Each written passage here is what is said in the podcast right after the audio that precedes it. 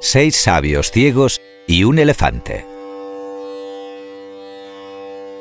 En la India vivían seis hombres ciegos que pasaban las horas compitiendo entre ellos para ver quién era el más sabio. Para demostrar su sabiduría, exponían sus conocimientos y ocurrencias y luego decidían entre todos quién era el más convincente. Un día, discutiendo acerca de la forma exacta de un elefante, no conseguían ponerse de acuerdo. Las posturas eran opuestas y como ninguno de ellos había podido tocar nunca un elefante, decidieron salir al día siguiente en busca de un ejemplar y de este modo poder salir de dudas. Puestos en fila, con las manos en los hombros de quien les precedía, emprendieron la marcha por una senda que se adentraba en la selva. No habían caminado mucho cuando de pronto, al llegar a un claro, se dieron cuenta que estaban justo al lado de un elefante los seis sabios ciegos estaban muy contentos y se felicitaban unos a otros por su suerte. Finalmente podrían resolver el dilema y decidir cuál era la verdadera forma del animal.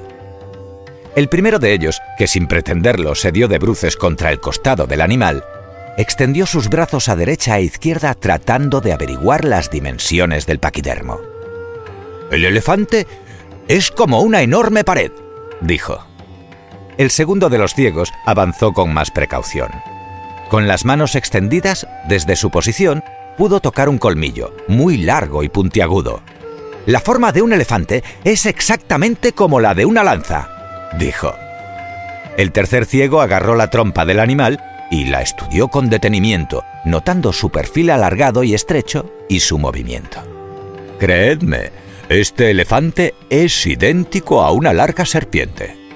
Era el turno del cuarto sabio, que se acercó por detrás y aproximó sus manos hasta alcanzar la cola del animal, que se agitaba para espantar las moscas que le molestaban. La agarró y la palpó de arriba abajo. No tuvo dudas y sentenció. Está claro, el elefante es como una vieja soga. El quinto de los sabios se encontró con la oreja del animal y dijo, Todos estáis en un error el elefante es similar a un gran abanico plano.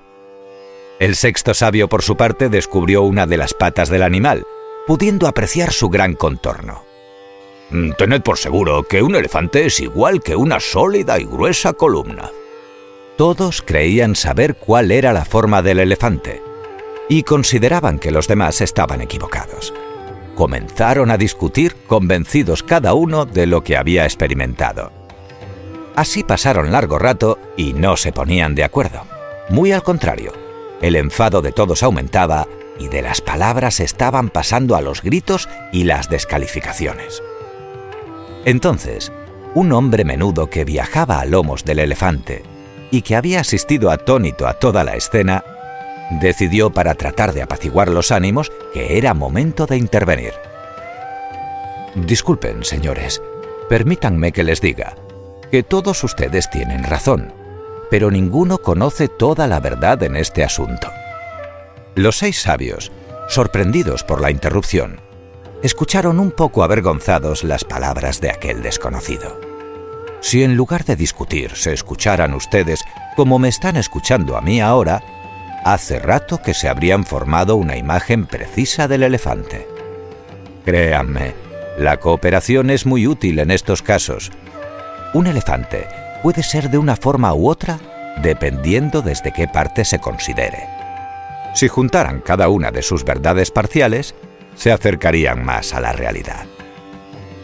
Debemos ser tolerantes y respetuosos con la opinión de los demás. Todos pueden equivocarse y tener razón al mismo tiempo, porque cada uno tiene una perspectiva limitada de la verdad objetiva. Nadie es poseedor de la verdad absoluta y se necesita humildad para reconocerlo. A veces se discute en la total ignorancia de lo que el otro quiere decir. Si estamos dispuestos a escuchar y a trabajar en equipo, lograremos mejores resultados. Colorín colorado, este cuento se ha acabado.